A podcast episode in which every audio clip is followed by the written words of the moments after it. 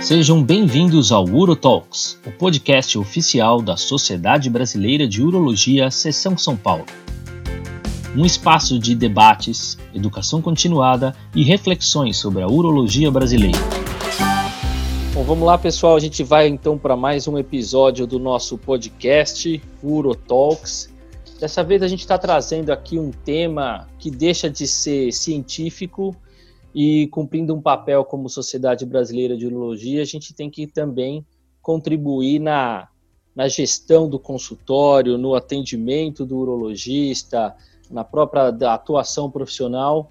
Então a gente escolheu um tema hoje que ele é atual, apesar de ter passado boom, e é talvez isso que vai valer a pena, talvez a gente discutir agora também, que é a telemedicina. Para discutir esse tema, convidamos aqui grandes especialistas na área, e que eu vou apresentar para vocês. Então, queria agradecer já a doutora Sandra Franco, ela é consultora jurídica especialista em proteção de dados, especialista em saúde e atual coordenadora da Comissão de Telemedicina e Proteção de Dados da Associação da Latinoamérica para Direito Médico.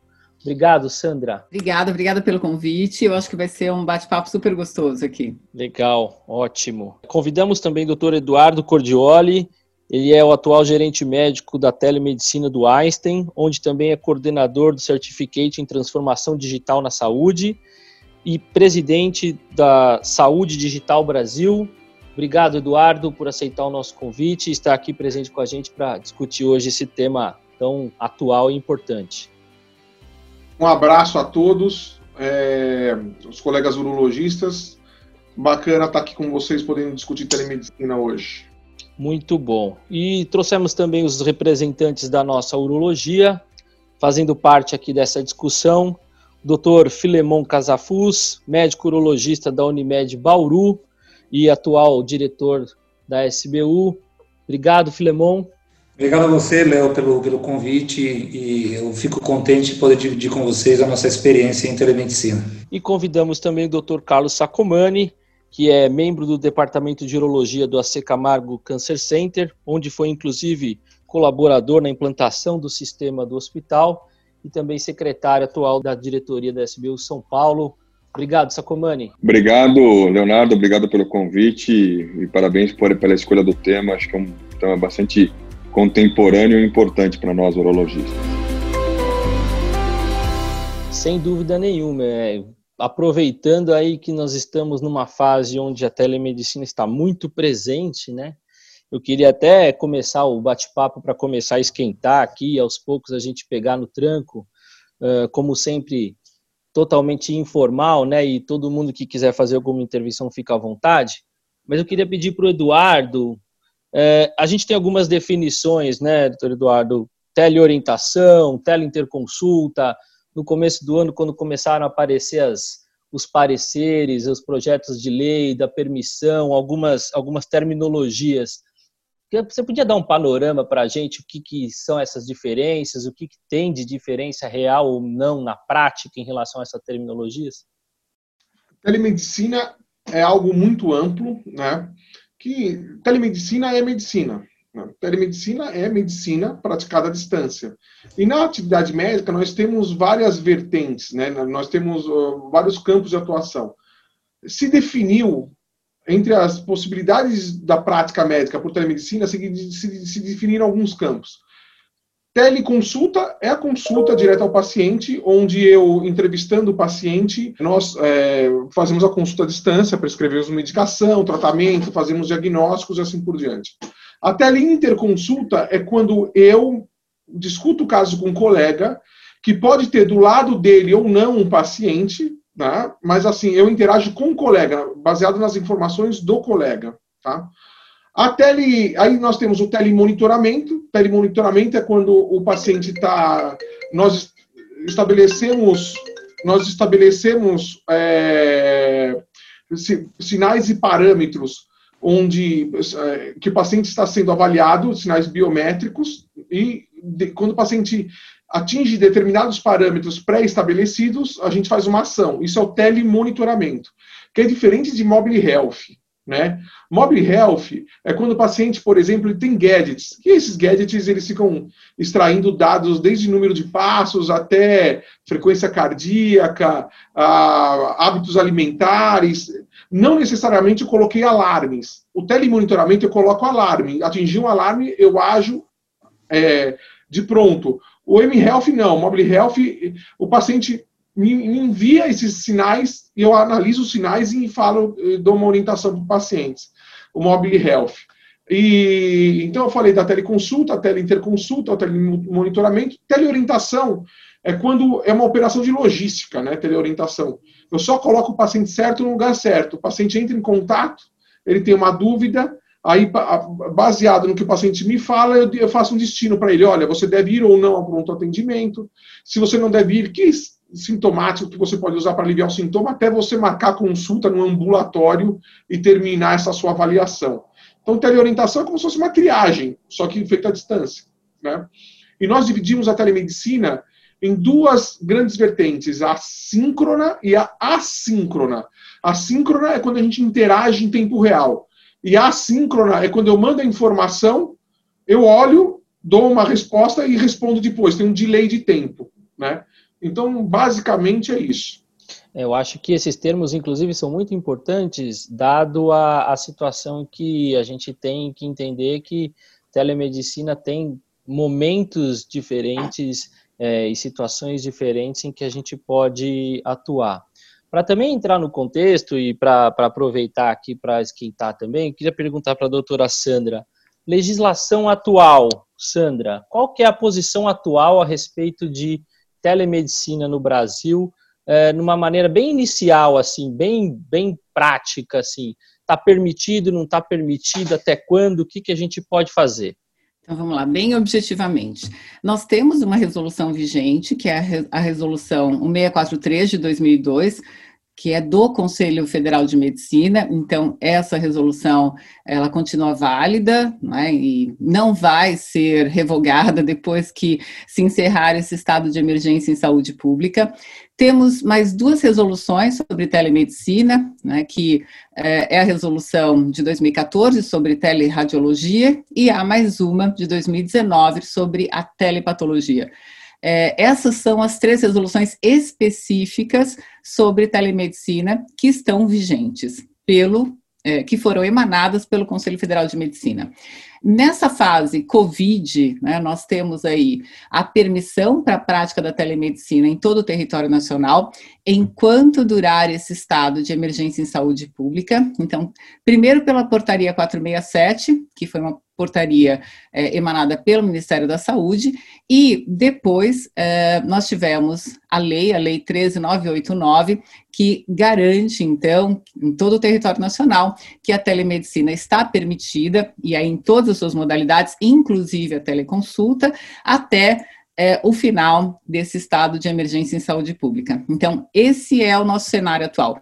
Nós temos resoluções do Conselho Federal de Medicina vigente, vigentes e temos também essa lei específica que foi é, criada né, é, pelo Congresso e foi rapidamente aprovada para esse momento absolutamente necessário, não é? Em que a telemedicina realmente precisava ser é, empregada, inclusive como uma forma de combate à disseminação do vírus do Covid-19. Sem dúvida, eu acho que esse cenário ele exigiu mesmo essa essa, essa aceleração do processo, talvez. E, e, eu gosto até de fazer um paralelo. Eu escutei uma, um, um comentário sobre o que aconteceu com o home office na, na pandemia e as experiências iniciais de home office talvez não deveriam ser comparadas a reais home offices que seriam bem planejados, bem organizados e bem preparados para você realmente ter um lugar certo para ficar, um computador adequado, uma rede adequada. E nesse gancho eu queria até aproveitar para pedir perguntar para o Sacomani, uma vez que ele participou, ele sempre foi um entusiasta, né? Isso não é é, segredo para ninguém, inclusive dessa área de tecnologia, ele é, é muito afeito a todas essas questões, inclusive de transformação digital. Mas eu queria perguntar para o Sacomani, Sacomani, como é que você percebeu essa questão dessa, dessa situação atual, né? Até pegando o gancho do que, é, do que é telemedicina, de como estamos na situação atual, e como é que você percebeu que aconteceu essa transição entre a gente não podia e de repente a gente não só pode como a gente precisa, né? É, eu, eu acho que a, a pandemia ela teve um efeito catalisador em uma série de, de aspectos. Né? Então você acabou de falar do home office. Então home office era alguma coisa que muitas empresas já faziam, e que agora é, pulverizou, independente do tipo de empresa, muitas acabam realizando home office. Reunião online, né? Eu lembro muito bem que alguns anos atrás a gente discutiu reunião online na Sociedade Brasileira de Urologia pelo seu âmbito nacional e as pessoas até torciam um pouco o nariz porque ah não tem olho no olho, que ah, a reunião não vai ser do mesmo nível. Hoje acho que ninguém pensa em não fazer reunião online e eu não sei se, se quando tudo isso acabar, se nós vamos voltar a ter a frequência da, de reunião presencial que nós tínhamos antes, eu creio que não. Né? Eu acho que com a telemedicina aconteceu a mesma coisa.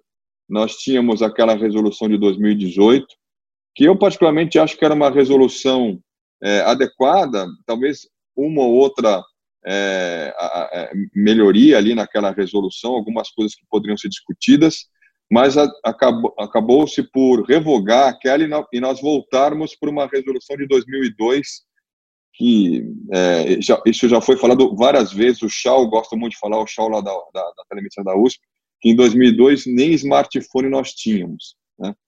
E aí, de repente, nessa discussão, 2018, uma, uma, uma resolução foi revogada logo no começo de 2019, aí em 2019 se abriu para sociedades é, opinarem é, em telemedicina. Nós criamos lá na, aqui na SBU a comissão especial de telemedicina que eu acabei presidindo, criamos algumas sugestões e depois, inclusive no começo desse ano, a MB questionava se cada sociedade não tinha que criar sua própria diretriz dentro de cada sociedade. Eu até fui contrário a isso na SBU, porque eu falei, olha, antes de a gente discutir diretriz específica de cada sociedade, nós temos que ter uma a, a orientação geral. Né? E depois a gente pode até discutir algumas questões específicas de cada especialidade.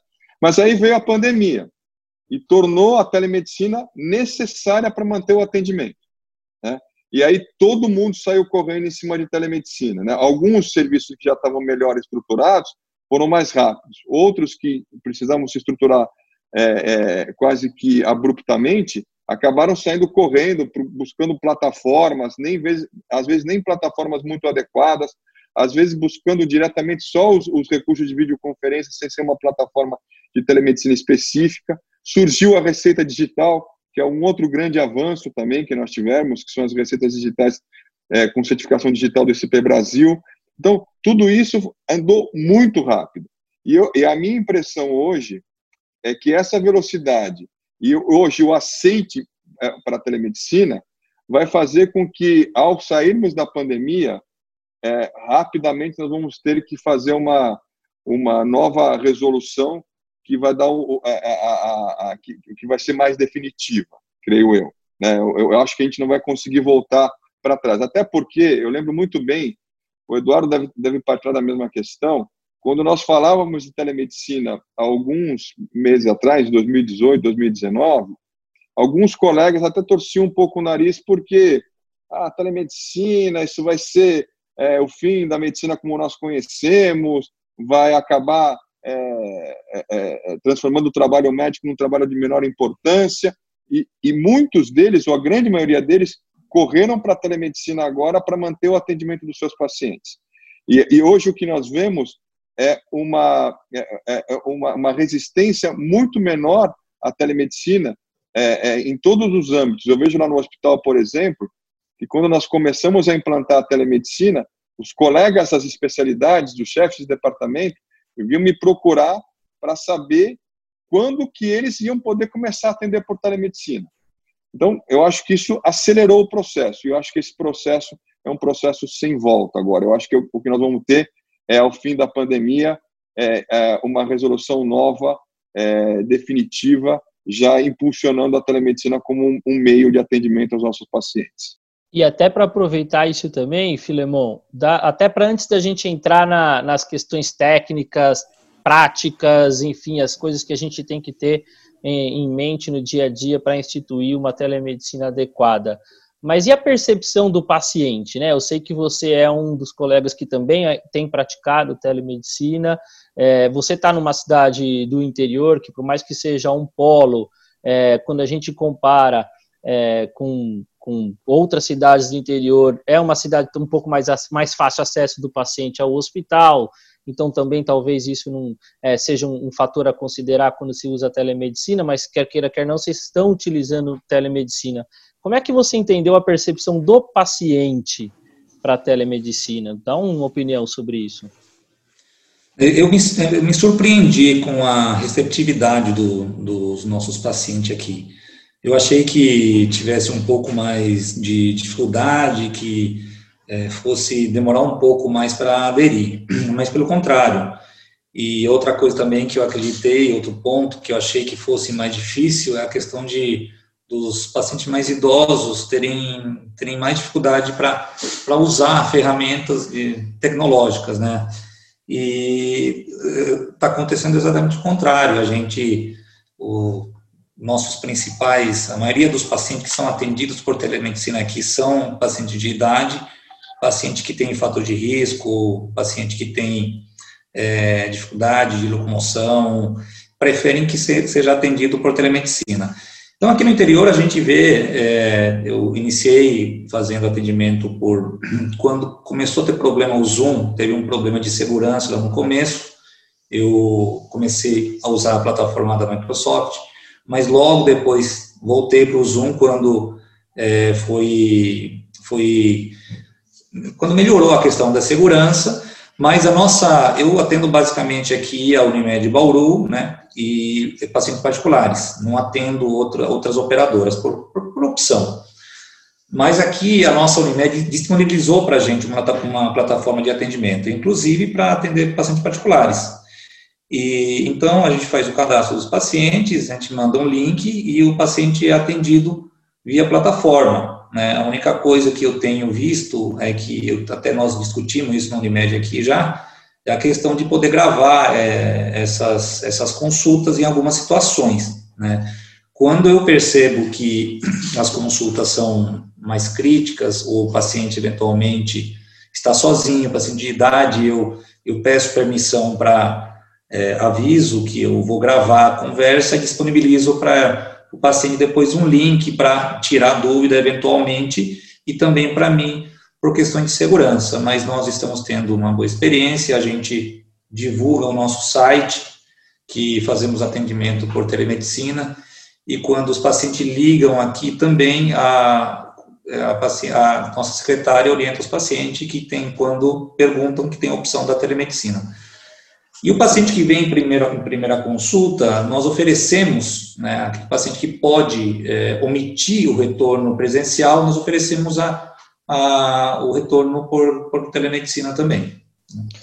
É, não, eu acho que é importante saber dessa experiência, mas até pegando o gancho da dúvida do Filemon, queria aproveitar, acho que talvez a doutora Sandra possa me responder com bastante propriedade isso. Quando o paciente me procura no consultório, ele vem de livre espontânea vontade, vem ao meu consultório, presta um atendimento, faça o registro no meu prontuário.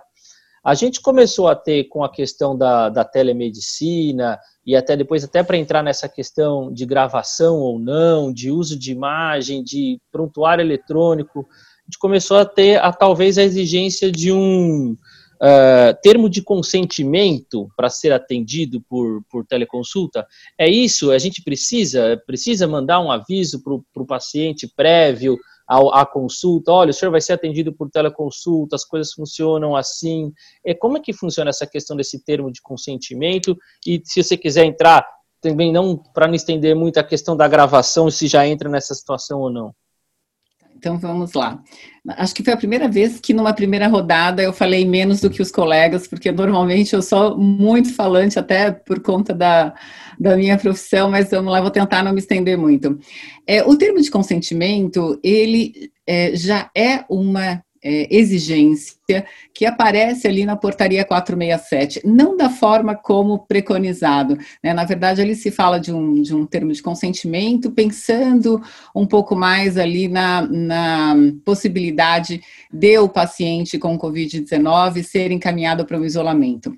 Mas, é, se nós nós voltarmos ali, né, para todas as resoluções existentes no Conselho e mesmo para o Código de Defesa do Consumidor, nós temos de pensar da seguinte maneira: é, até então, aquele paciente que estava sendo atendido por uma consulta presencial, é, ele tinha uma forma, um método para atendimento. Agora, é, a consulta à distância é uma outra metodologia, né? Então, a telemedicina, ela envolve outros parâmetros para esse atendimento. Então, o que, que eu preciso? Informar para esse paciente e dar para ele o direito de escolha. E quais são as informações que eu preciso dar? Você já introduziu algumas. Bom, é, vai ser feito um atendimento, não é, entre médico e paciente e haverá uma uma ferramenta né, que está intermediando essa consulta. Então, é uma, uma tecnologia que estará entre médico e paciente. Essa tecnologia, por sua vez, né, ela, ela traz aí um diferencial de uma consulta presencial, que é justamente o tráfego de dados. Então, por exemplo, o Filemon falou não é, que a Unimed oferece uma plataforma é, também para os atendimentos feitos é, aos pacientes da Unimed, mas também para atendimentos feitos particularmente. Então, veja, há um tráfego aí de dados de todos os pacientes dele por uma plataforma que é da cooperativa. Então, esses dados é, que trafegam, eles precisam ser compartilhados com alguém, eles são armazenados em algum lugar. Qual é a finalidade desses dados? Eu tenho que informar também para o meu paciente, não é? Que ele precisa saber que esses dados estão trafegando e é, pelo princípio da transparência e da objetividade, né, eu preciso e, e, da confidencialidade dos dados e da exigência do sigilo, eu preciso informar para ele quem vai ter acesso àqueles dados. Né? Alguém vai ter ou ninguém vai ter. Então, eu preciso colocar isso onde? No termo de consentimento, para que justamente o paciente tenha condições de escolher. A escolha faz parte de um outro direito dele, é, fundamental na relação médico-paciente, que é o da autonomia. Então, todos esses direitos, não é? Então, a, a, autonomia, a confidencialidade, a privacidade estão envolvidos no termo de consentimento. Eu vou ter, eu vou precisar dizer para esse paciente que Uh, numa consulta à distância, ele não vai ter o exame físico completo. Existe um exame físico, mas é um exame físico parcial, né? Então, ele também precisa concordar com isso. Ele precisa concordar com o fato de que talvez aquela consulta não seja suficiente, que seja necessário ter uma consulta presencial, ou que esse paciente vá para um outro especialista, ou que esse paciente seja encaminhado para um pronto atendimento.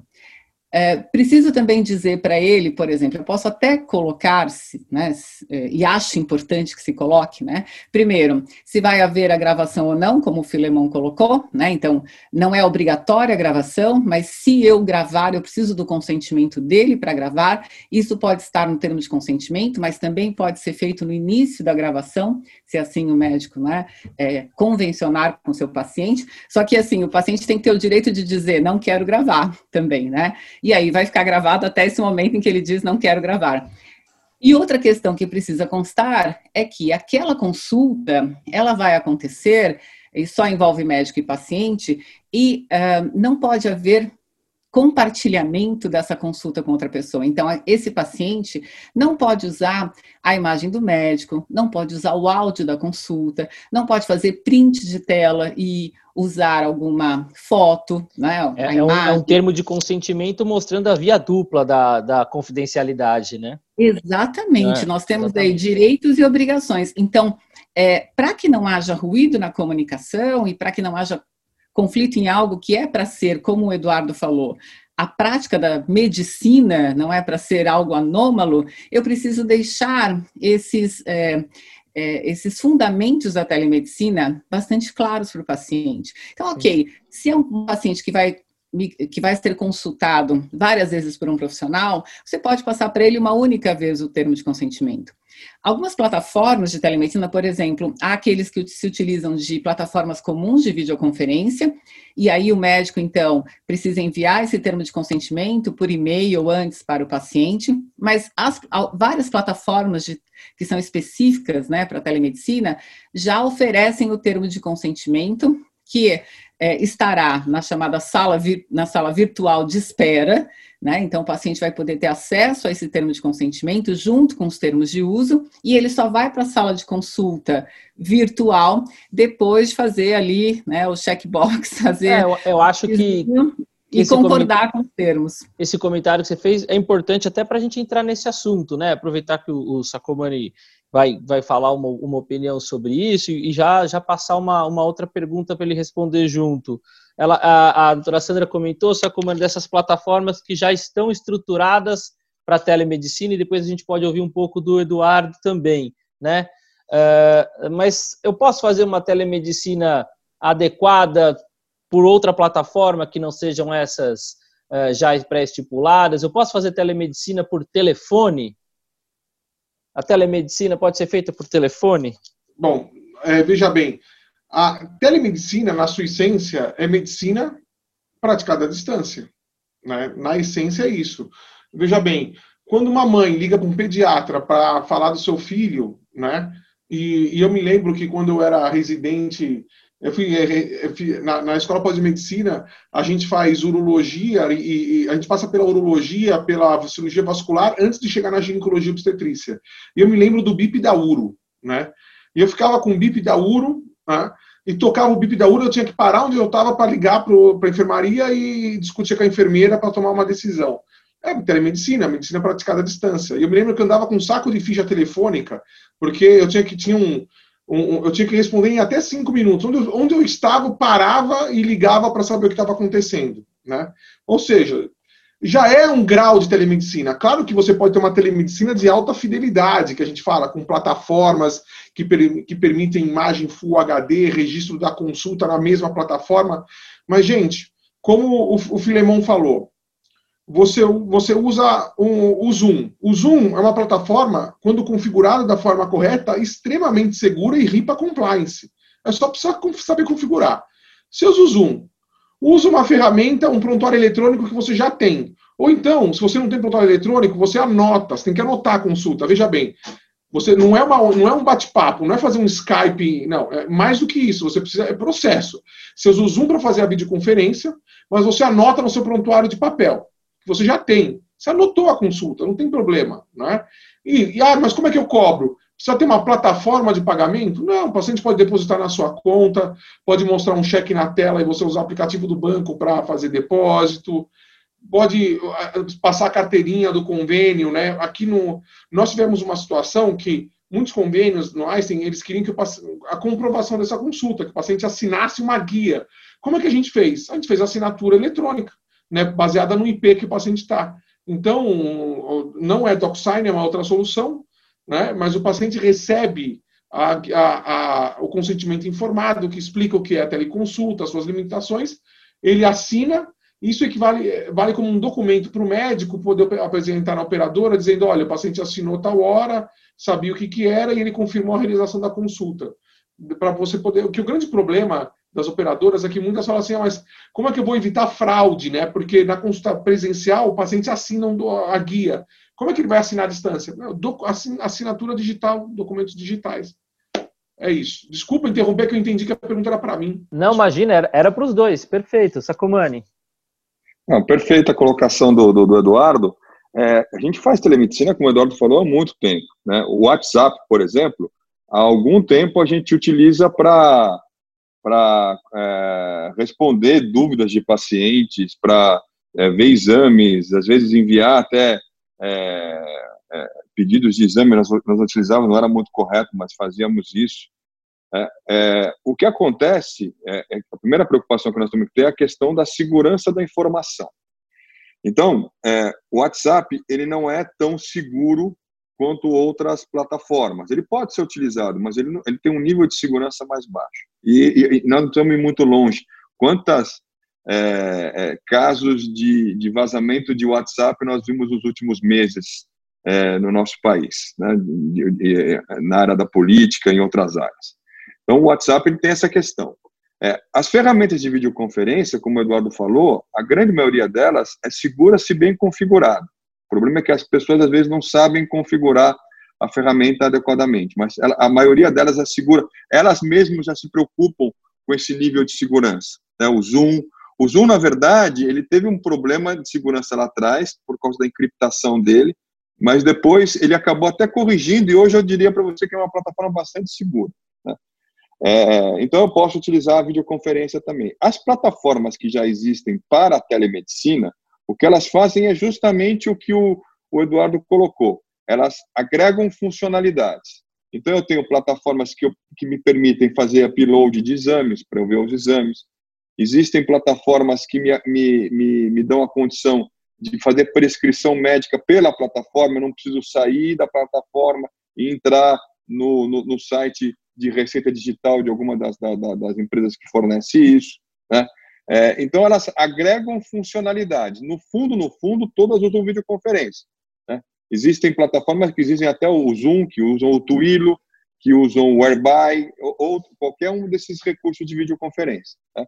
Mas você agrega funcionalidade. E você tenta, obviamente, melhorar o nível de segurança. É, é essa a questão. Talvez o quesito segurança é o que mais preocupa. Agora, o quesito registro da informação é, de novo, como o Eduardo falou, não deixa de ser uma consulta é uma consulta médica e ela precisa estar registrada em algum lugar, né? Então, aí a questão é muito mais de processo. O meu grande problema, por exemplo, com o WhatsApp, é que muitas vezes você manda informação no WhatsApp e você não se dá o, o, o tempo de pegar o Registrar. prontuário do paciente e escrever. Eu, no dia tal, fiz a informação via WhatsApp para o paciente tal. Quantas pessoas fazem isso? Quase ninguém faz isso. Né? Quando você faz uma consulta por telemedicina, você está lá com o prontuário aberto, com a sua videoconferência aberta, e você vai é, digitando os dados e vai fazer o registro daquele atendimento. Isso é muito importante. Segurança para o paciente, segurança para você, profissional. Porque se alguma coisa acontecer, alguma demanda, a Sandra está aqui para confirmar isso, você tem o um registro daquela, daquele atendimento feito em prontuário eletrônico. Isso é importantíssimo. Tá? Uma dúvida que eu sempre tive é com relação à gravação da consulta. Por que, que eu tenho dúvida com relação à gravação da consulta? Pela, pelo risco também de vazamento desse, de, desse arquivo. Né? Havendo um arquivo de gravação de consulta, esse arquivo, se ele não for bem guardado, se ele não tiver um nível de segurança alto, é, é possível de alguém entrar lá e, e, e, e, e ver o diálogo que eu tive com o meu paciente. E isso não é bom para nenhuma das partes. Então, eu ainda tenho um pouco de preocupação com relação à gravação de consulta, mas acho que isso vai acabar evoluindo melhor à medida que a gente dê segurança é, de que esse arquivo de áudio ele está bem armazenado, armazenado no local seguro. Eu hoje, lá na nossa instituição, a gente teve essa discussão sobre gravar ou não gravar. E eu acabei sendo um dos que apoiou não gravar neste momento. Então, neste momento, nós não gravamos, nós deixamos só o registro feito em prontuário eletrônico. Né? Mas é possível é. que no futuro, se melhorar o nível de, ah, de segurança, nós passemos a gravar também. A, a gente está passando por um momento de transformação é, de hábitos, né? cultural, vamos dizer assim, ao mesmo tempo acompanhados de um movimento mundial tecnológico que a gente tem chamado de transformação digital, né, principalmente na área da saúde, a gente tem observado grande desenvolvimento digital, se a gente aproveitar, inclusive nas áreas diagnósticas, né, se a gente comentar sobre Big Data, enfim, a gente vai longe aqui, a discussão da de dias, né, a Sandra pediu a palavra aí para para falar um pouco aí dessa questão da, da segurança de dados, mas eu acho que é dentro, dentro desse contexto, né, de a gente também entender que a gente também tem que mudar o nosso, a nossa cultura, né? Talvez a gente tenha que começar a se preocupar também com essa questão de servidores, talvez a gente tenha que se preocupar melhor com essas outras questões que antes e agora é, não são mais novidades, são realidade, né? É, eu acho até que é, é, algo que a gente precisa realmente entender, né? Que não é a escolha do hardware é importante, mas é antes uma transformação quanto ao nosso comportamento, né? Porque, por exemplo, vamos falar de uma questão simples de qual é o objetivo de proteger os dados? É proteger a privacidade do paciente, né? Em última instância aí, o direito é, à honra, o direito à imagem. Então, é, é para isso que eu protejo os dados. E, claro, né, é, é, óbvio que esses dados podem ser utilizados para outros fins, mas o escopo, inclusive da Lei Geral de Proteção de Dados, é proteger os dados pessoais é, para justamente garantir né, que o, o, o, direito à privacidade que está na Constituição seja observado. Então, é, questões simples, você, a gente está falando do termo de consentimento, você orientar o seu paciente a estar num lugar reservado e estar sozinho durante a consulta, né, nos casos em que ele pode ficar sozinho, obviamente, né, quando não for alguém que precisa ser assistido, é importante. Você demonstrar para o seu paciente também que você está é, sozinho, que não há pessoas por perto, embora você esteja fazendo uma videoconferência, também é importante. Então, isso é uma mudança de cultura. Eu entendo quando. É, o Sacomani fala sobre é, esse, esse receio de ter ali a gravação da consulta, mas é, para mim é a mesma coisa do que você ter os seus registros de prontuário. É claro que você tem um, um outro peso, né? Peso do ponto de vista de espaço mesmo de arquivo para um vídeo. Mas o vídeo muitas vezes pode servir até, e aí pensando em judicialização, porque a minha mente também, né, vai para essa questão da defesa do profissional, pode servir até para, é, num, num, caso de um processo em que haja alegação de dano pelo paciente, servir como uma prova daquilo que foi dito durante a consulta. O que, que eu, eu, eu, estou há 20 anos na área do direito médico e já fiz muita defesa profissional. É, e em relação, por exemplo, a esclarecimentos que são obrigatórios, né, por exemplo, no caso de uma cirurgia, né, é, mostrar que o paciente tinha todas as informações e o, o profissional é, deu todas as informações verbalmente para o paciente, mas não deu um termo de consentimento para o paciente assinar. E aí o profissional me disse, Sandra, eu realmente orientei esse paciente, mas eu não tenho prova disso. O juiz considera o quê? Que não foi observado o direito à informação do paciente e condena o médico não por um erro técnico muitas vezes, mas por negligência informacional. Se eu tiver o vídeo dessa consulta, em que todas as informações foram passadas, e claro, o paciente concordou com a gravação, eu utilizo aquilo para falar: olha, não tem um papel assinado, mas eu tenho aqui um vídeo que mostra que todas as, todas as, as orientações e todas as opções foram dadas para esse paciente, os riscos, os benefícios da cirurgia, é, o prognóstico. Então, veja que é, é interessante também a gente pensar de uma forma mais é, macro, né, acerca da gravação. Eu gosto de pensar também nesse aspecto. Acho interessante a gente tentar assim, expandir, né, para esse outro horizonte.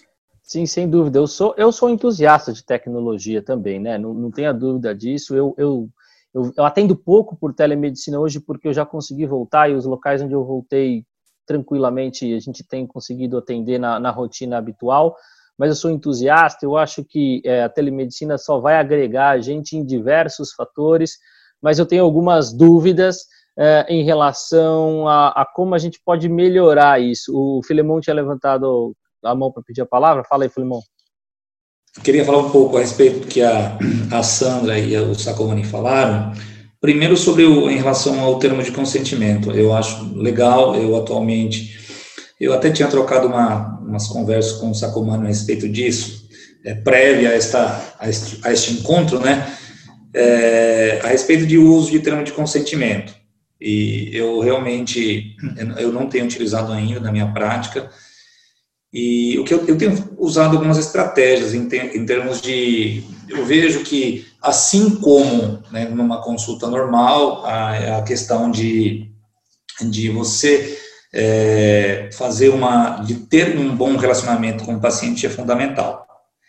E eu tenho muito cuidado quando é caso novo é, e pacientes mais críticos. Né? Os meus pacientes que eu já avaliei, já atendi no consultório presencialmente, já fiz um exame físico, eu fico um pouco mais relaxado, não deixo de fazer, obviamente, uma boa consulta. Mas quando é caso novo, ou quando percebo que é uma situação mais crítica, eu faço um retorno precoce ou peço para agendar uma consulta presencial da forma mais rápida.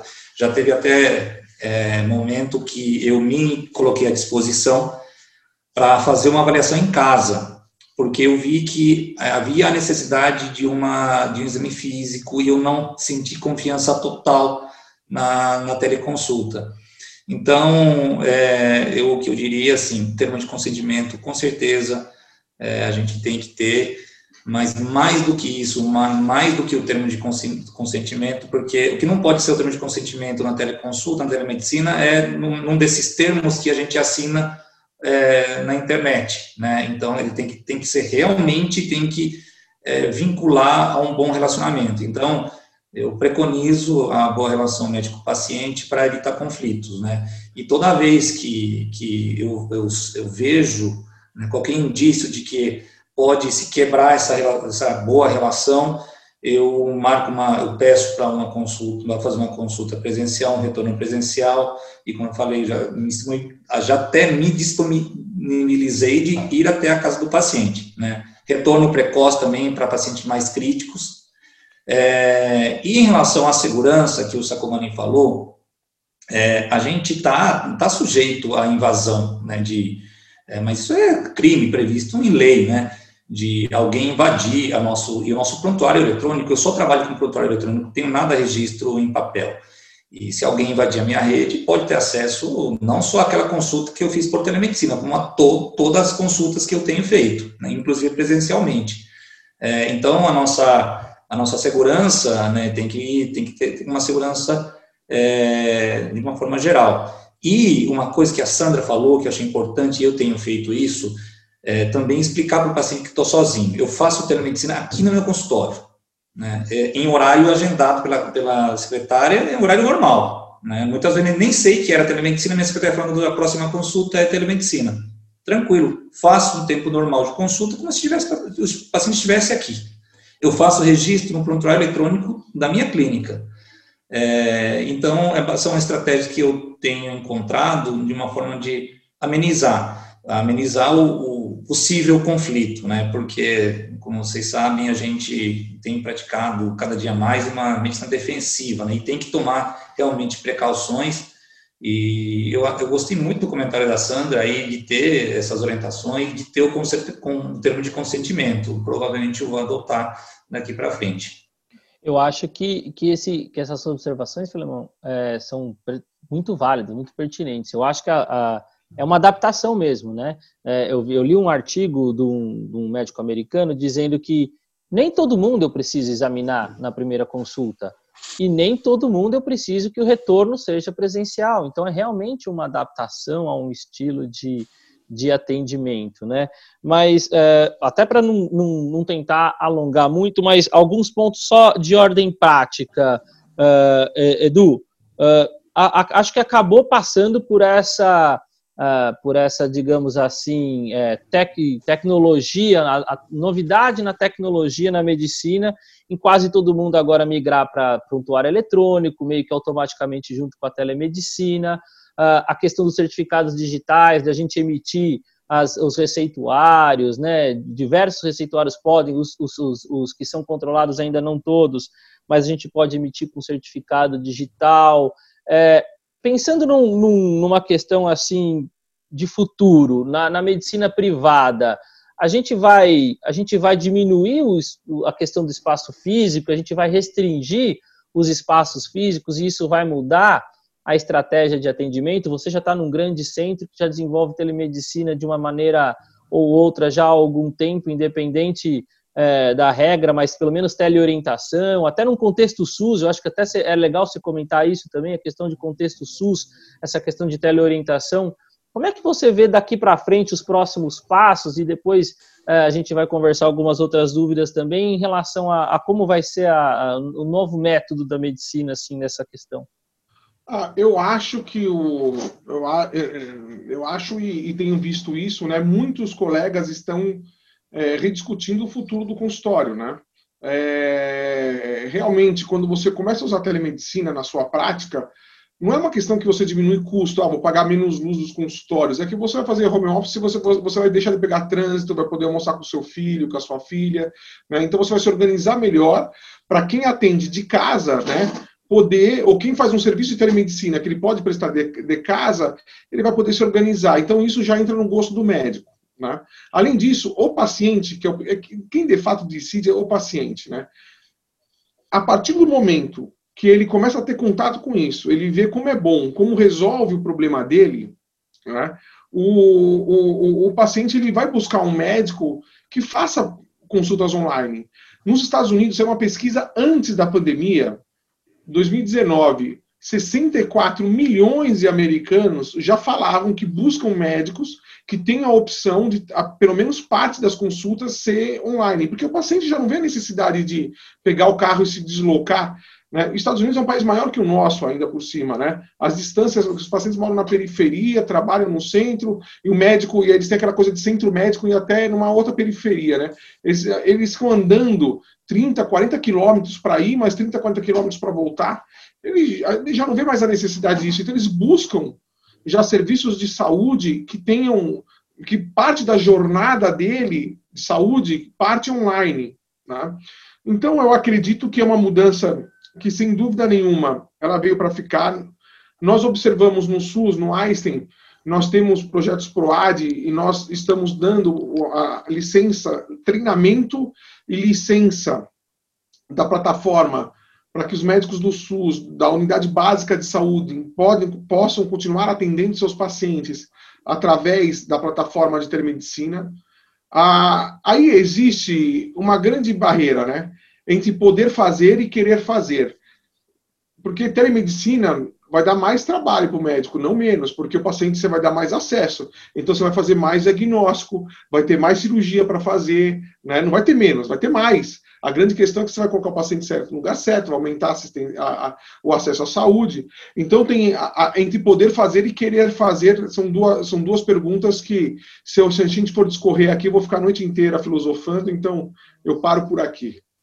É, é, acho que é, que é importante mesmo. Mas uma outra coisa que eu queria até perguntar para o Sacomani, é, que é uma outra dúvida que eu tenho, que, que é uma discussão, inclusive, talvez é, ainda da parte legal, a Sandra até pode confirmar depois ou não isso, mas que eu acho que ainda não é, mas é uma, uma preocupação, a questão da, do atendimento interestadual, né, ou até internacional, né, se a gente levar em consideração que a internet encurtou distâncias e que existe uma certa permissibilidade de a gente fazer esses atendimentos por telemedicina, até então tinha muita gente que vinha em busca do Sacomani pela super especialista que ele era do Nordeste para ser atendido com ele aqui.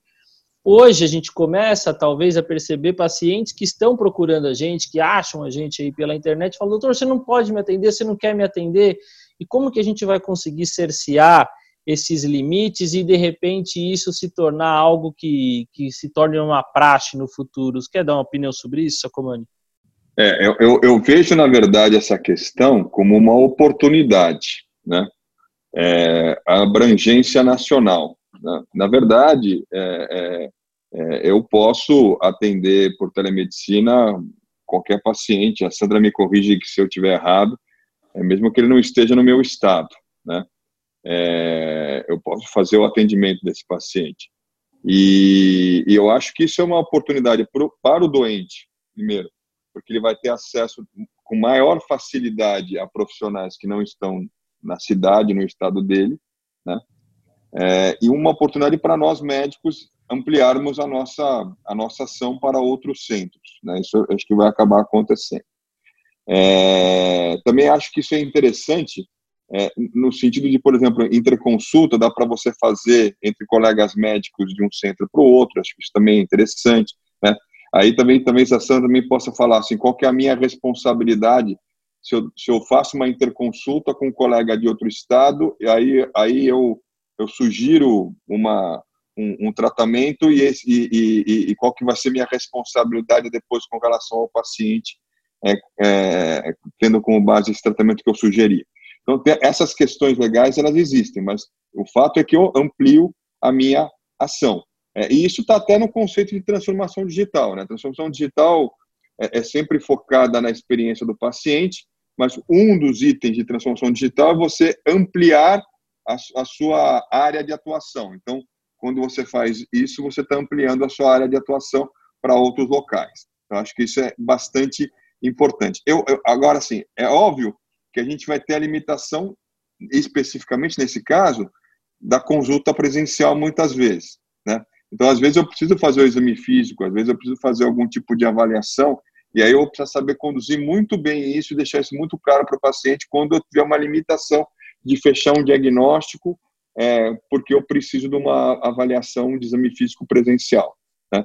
E isso entra um pouquinho na maneira de fazer telemedicina. Então, ela é uma consulta, mas ela é uma consulta com as suas características específicas. Né? Então, eu tenho que fazer algumas coisas interessantes. Uma das coisas que eu tenho que fazer, que a gente não discutiu aqui, por exemplo, é a questão da fluência digital. Né? Fluência digital é um termo mais da área de educação do que da área de medicina, mas ela quer dizer o seguinte: o fato de você ter facilidade como médico de utilizar a ferramenta e, por outro lado, do paciente ter a facilidade também de usar a ferramenta. Porque eu, eu já tive várias experiências de conexão ruim, de paciente que não sabia mexer com a, a ferramenta, é, de com isso e isso ter uma dificuldade na interação médico-paciente, coisa que na consulta presencial nós não temos. Né? É, uma outra questão que se coloca também é a questão com relação à idade.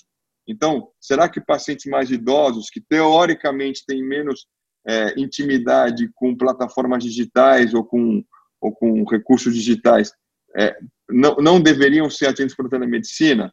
Uma outra questão que se coloca: existe alguma situação, por exemplo, telemedicina é bom para retorno, mas não é bom para a primeira consulta?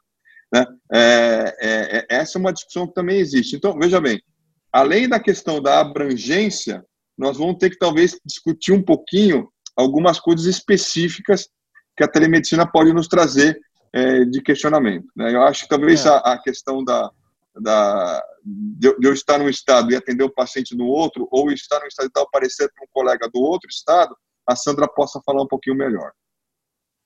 E aí, pode, Sandra? Ah, eu posso falar um monte. eu vou tentar esse objetivo. Curto. Curto. Juro, juro. É assim, ó. É, nesse momento, nós não temos realmente nenhuma restrição para que o médico possa é, atender o paciente no estado em que o paciente estiver. Porque até então, qual era o movimento? Alguém quer ser atendido pelo Sacomani, se a pessoa é do Acre e quer ser atendido pelo Sacomani, vai onde ele estiver. Então, era o paciente se deslocando. E o Sacomani, por sua vez, registrado. Sacomani é de São Paulo, né? é, Sacomani registrado, Show. É, registrado no CREMESP, né, é, pode atender em São Paulo e, por sua vez, se houver algum problema ético, vai responder perante o Conselho é, Regional em São Paulo. A princípio é isso. No entanto, é interessante a gente pensar o seguinte: é, lá, não sei, faz uns, uns, quatro meses, eu fiz um webinar em que o primeiro vice-presidente do CFM estava presente e surgiu essa questão sobre o atendimento é, do, entre médico e paciente interestadual.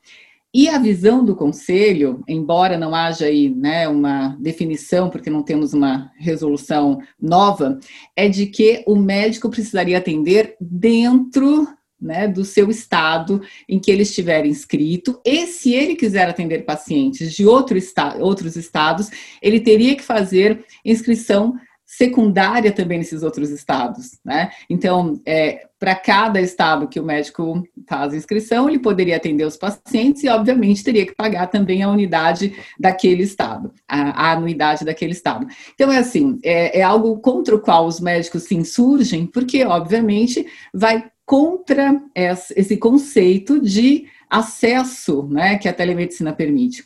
Mas aí eu só vou fazer uma observação. Então, por enquanto, não temos uma definição, não há nem do ponto de vista ético, nem do ponto de vista legal, qualquer restrição. Agora, sobre a pergunta que Sacomani fez, acerca de responsabilização. Se eu tenho um médico né, que faz é, interconsulta com o outro profissional, que está em outro lugar, a responsabilidade é, em relação àquele caso que foi discutido né, e para o qual foi firmado um diagnóstico, uma segunda opinião, enfim, é de ambos os profissionais, né, em relação àquele paciente. E se o paciente Né? Então, olha só, se eu atendo diretamente um paciente em outro estado e esse paciente alegar que houve um dano em relação à, consulta feita, é, ele pode me processar lá no estado em que ele estiver. Então, eu estou em São Paulo, o paciente está no Acre, ele pode propor uma ação contra mim lá no, lá Acre, no Acre, lá no Acre, porque o Código de Processo Civil permite, e, e não só, né, o Código de Defesa do Consumidor também, permite que a ação seja proposta no domicílio do autor. Então, veja, a gente tem realmente uns imbróglios jurídicos que são é, importantes de serem esclarecidos para os médicos, para que se entenda riscos e benefícios. Não há qualquer problema no momento de fazer esse atendimento mas existem alguns riscos potenciais que a gente só precisa ter ciência deles, não é para não atender por causa deles, mas ter ciência para atender com tranquilidade, né? Atender, atender da maneira é, eu acho que isso, uh, uh, só interrompendo porque acho que isso, Sandra, é um risco que nós já corremos hoje, né? Então, se eu atendo, por exemplo, um paciente aqui em São Paulo que se deslocou Sim. de outro estado, veio passar em consulta comigo aqui, é, atendendo no meu consultório, é, e por algum motivo ele foi feito, foi feito um procedimento cirúrgico e ele res, resolve que ele não não não não, não, teve, não teve uma evolução e, e evoluiu com uma demanda, ele pode fazer essa demanda no estado, na cidade dele, é, é, é, é na cidade dele. E eu teria que me deslocar para lá para me defender. Né? É. Eu acho que isso é uma coisa que tem que ficar bem claro. Isso já acontece hoje e talvez a telemedicina potencialize um pouco mais isso pela facilidade com que nós vamos ter de, de atendimento em, outras, em outros locais, né?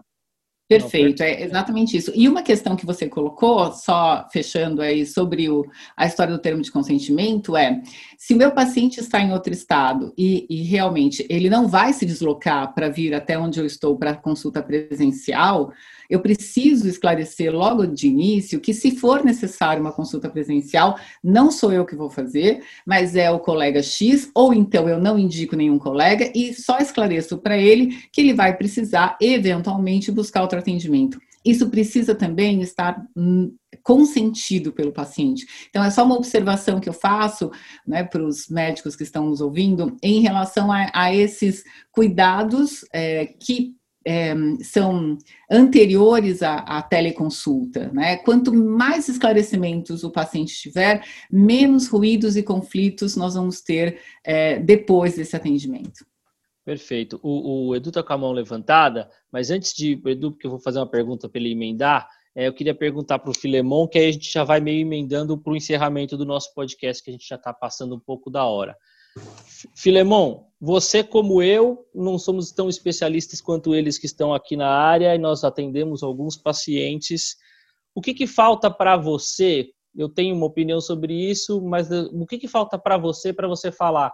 Eu já estou é, convencido e definitivo que a telemedicina já é uma rotina minha e eu não sinto falta de nada para continuar atuando na telemedicina ou tem algum ponto que você ainda sente um, que é falho, que precisaria estar tá mais acertado, mais correto, mais alinhado? É na questão da segurança? É na questão do, do, do, do próprio aceitação do paciente? O que, que você acha que falta assim para você como vai usuário da telemedicina como médico? Eu acho que falta ainda uma, talvez, é, mais critérios ou sedimentar os critérios em relação ao uso da telemedicina. É, não são bem, não são claros, não são claras, né, a, não são claros os, os critérios atualmente e, e poucos divulgados. Eu acho que o primeiro passo aqui é o Conselho Federal de Medicina é, criar critérios né, definitivos, talvez, e ao mesmo tempo divulgá-los. Né? Eu acho que também as associações médicas né, a Associação Paulista de Medicina, aqui dentro do Estado de São Paulo, as sociedades médicas também podem ajudar a colaborar a criar esses critérios e também a divulgar, né.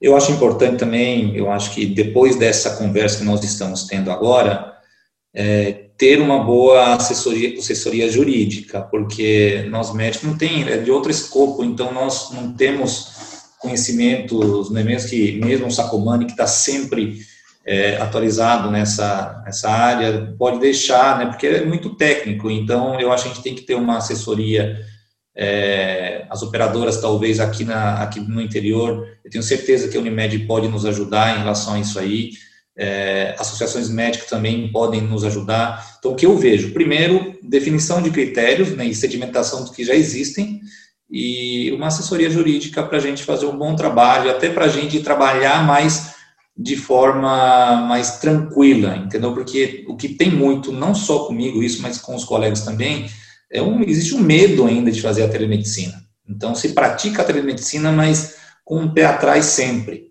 É, sempre com medo de, de tá, estar fazendo alguma coisa errada que pode levar, pode sair, num, acaba num processo médico, né?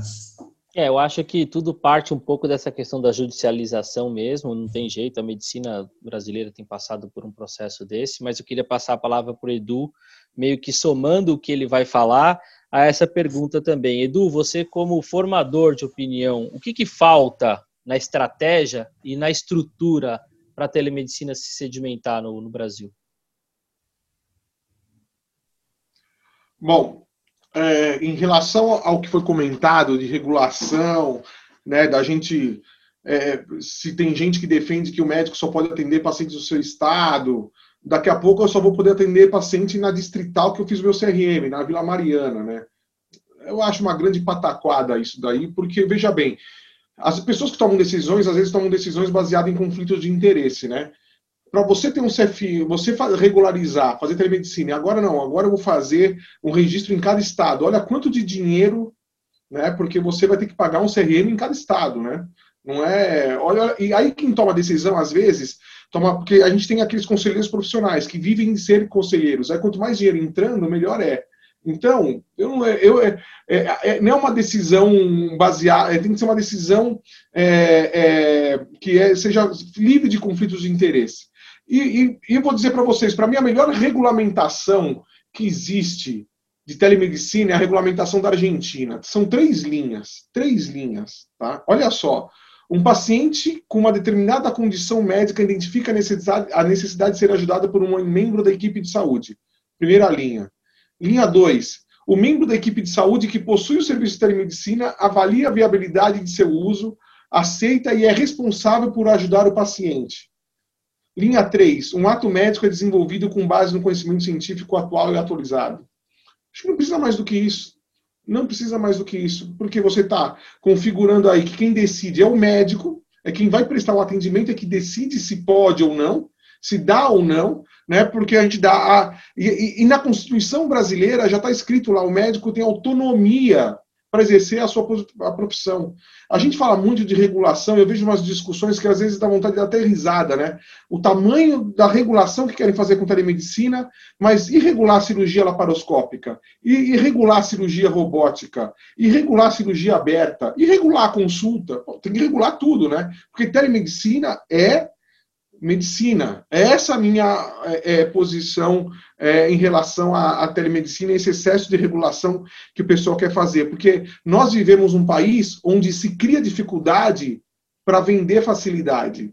Então, muita atenção a isso. Então, eu acho que nós médicos temos que sim é, nos colocar em defesa da autonomia da profissão. Nós temos que ter autonomia de decidir aquilo que eu posso ou não posso fazer, porque a responsabilidade é minha. Ponto final. Essa é a minha opinião. E em relação à, sua pergunta, eu acho que a gente tem que falar assim de treinamento de telepropedêutica, teleanamnese, tem que ensinar os médicos a fazer medicina à distância. Né? É, nós no Einstein, nós temos na Faculdade de Medicina, na graduação, disciplina eletiva de telemedicina, nós temos cursos de pós-graduação, e, e, sim, tem que ter, e, tem, e tem, telemedicina tem que ser ensinada na residência, né? Poxa vida, ambulatório de urologia, Quantos ambulatórios que vocês pegam de triagem de urologia que o paciente chega só para ir lá e você fala, não, não é aqui. Né? Você poderia estar em contato com o um posto de saúde, o residente aprendendo a fazer essa triagem à distância, ia melhorar o serviço de residência, ia ser uma, algo a mais para o residente aprender, iam chegar casos mais cirúrgicos para vocês, menos clínicos que pode ser conduzido no posto de saúde. Ou seja, tem que ter uma revolução que em telemedicina não é só Skype, é uma revolução em todo o processo de cuidar. Exato. É isso. Eu, eu, eu, eu sou um pouco dessa linha de pensamento também, eu só tenho um pouco de receio em relação à estrutura, né? Custo, internet, computador, é, enfim, mas é, eu acho que a discussão aqui iria muito mais para frente se a gente continuasse aqui no papo. Tem muito mais assunto que a gente poderia abordar, é, estrutura da própria a questão de acesso em relação a pagamento, em relação a convênio, seguro saúde, enfim, eu acho que até pode ser um tema aí para próxima para um próximo podcast que eu acho que, que, são temas interessantes como eu falei no começo temas que também influenciam em muito a vida dos urologistas não só a parte científica.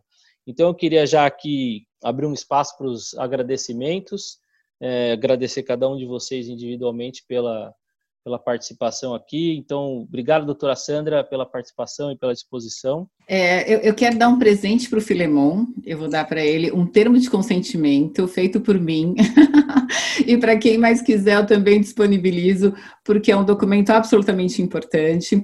E é necessário utilizar, sim. Eu, é, só fazendo aqui uma observação, eu gosto muito da fala do Eduardo, mas ele tem razão que ele tem é, razão no que fala, mas uma questão é o que seria o ideal e outra é o universo em que a gente vive, que é absolutamente é, regulamentado, né? Então, por ser muito regulamentado, é que ele inclusive possibilita muita judicialização. Então, é, tem gente que pensa que é o contrário, mas não, não é. é. Se nós baseássemos todas as decisões na autonomia do paciente e na responsabilidade do médico, com certeza seria muito mais fluida essa é, introdução né, da telemedicina no nosso universo, mas não é só isso. Né? Bom, eu agradeço muito pela oportunidade de poder conversar com vocês. É, certamente aí tem muita coisa realmente que a gente poderia é, trazer para essa discussão, mas eu acho que só esses insights, essas reflexões, eles já com certeza vão servir muito para os ouvintes. Sem dúvida nenhuma, Sandra. Eu já agradeço o presente que você prestou ao Filemon e já vou estender, se você autorizar, que a gente possa permitir a todos os associados da SBU receber esse seu consentimento ou esse seu exemplo vai ser de uma grande valia para nós, se você permitir. Super autorizado, eu encaminho daqui a pouquinho para você. Muito obrigado. Uh, aproveitar também então para agradecer o Eduardo. Obrigado, Edu, pela sua participação. Obrigado a todos. Estou à disposição para discutir mais sobre telemedicina. Eu acho que é um debate, é muito interessante alguns aspectos serem observados, né? A próprio uso do Zoom, como é que usa o Zoom da forma correta, uma dica que eu dou toda, uma dica final. Já que a Sandra vai dar de presente o consentimento informado, eu vou dar dica do Zoom ou de qualquer outra ferramenta. Qualquer ferramenta de videoconferência tem um cadeado, um cadeado né? No caso, o Zoom cadeado ele fica no canto superior esquerdo e você também, quem está controlando a videoconferência, no, no canto inferior é, esquerdo, o, o, cadeado no canto inferior, no canto superior direito, se está verde, está aqui pirografado. E no canto inferior esquerdo tem lá segurança. Assim que o paciente entrou na sala, você fecha. Pronto. Dessa forma, ninguém mais entra e, e você tem uma comunicação RIPA compliance. É a dica que eu dou para vocês. Sempre fechem as salas de videoconferência. Nunca façam videoconferência com sala aberta. Perfeito. Já ganhamos uma assessoria jurídica e uma assessoria tecnológica. Queria aproveitar também então para agradecer o Filemon. Obrigado, Filemon, pela participação e pela parceria na, na SBU. Léo, obrigado. Eu fico, fico, muito honrado em ter participado com vocês aqui nessa discussão.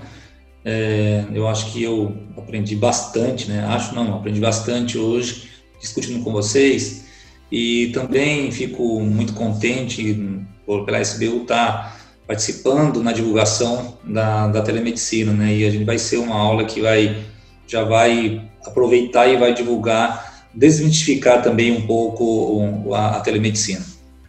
Com certeza, obrigado e obrigado mais uma vez ao Sacomani, é, grande entusiasta tanto da telemedicina quanto das tecnologias é, e fez questão também de levar isso tanto para a SBU Nacional como aqui também para a SBU São Paulo. Mais uma vez, obrigado, Sacomani. É, não, queria agradecer o, a, a, oportunidade, Leonardo, é, por, por, essa discussão. Ela foi muito rica. É, a Sandra e o Eduardo realmente é, trouxeram muitas informações que eu acho que vão ser é, extremamente importantes para o urologista no seu dia a dia. E, e, eu acho que é isso. Acho que nós temos que abraçar um pouco mais a telemedicina e acabar é, entender que ela vai se incorporar à nossa prática diária é, e, e, e, os cuidados e eventuais é, a, a adaptações que vamos ter que fazer, elas vão acabar surgindo com o tempo. Muito obrigado por, pela, pela, oportunidade. Então era isso, pessoal. Obrigado. Continue acompanhando os nossos episódios aí do Urotalks e em breve teremos mais novidades. Um abraço, pessoal. Você acabou de ouvir mais um episódio do Urotalks, o podcast oficial da Sociedade Brasileira de Urologia Seção São Paulo. Todas as edições estão disponíveis no site www.sbu-sp.org.br e também nas principais plataformas de streaming. Nos vemos no próximo episódio. Até lá!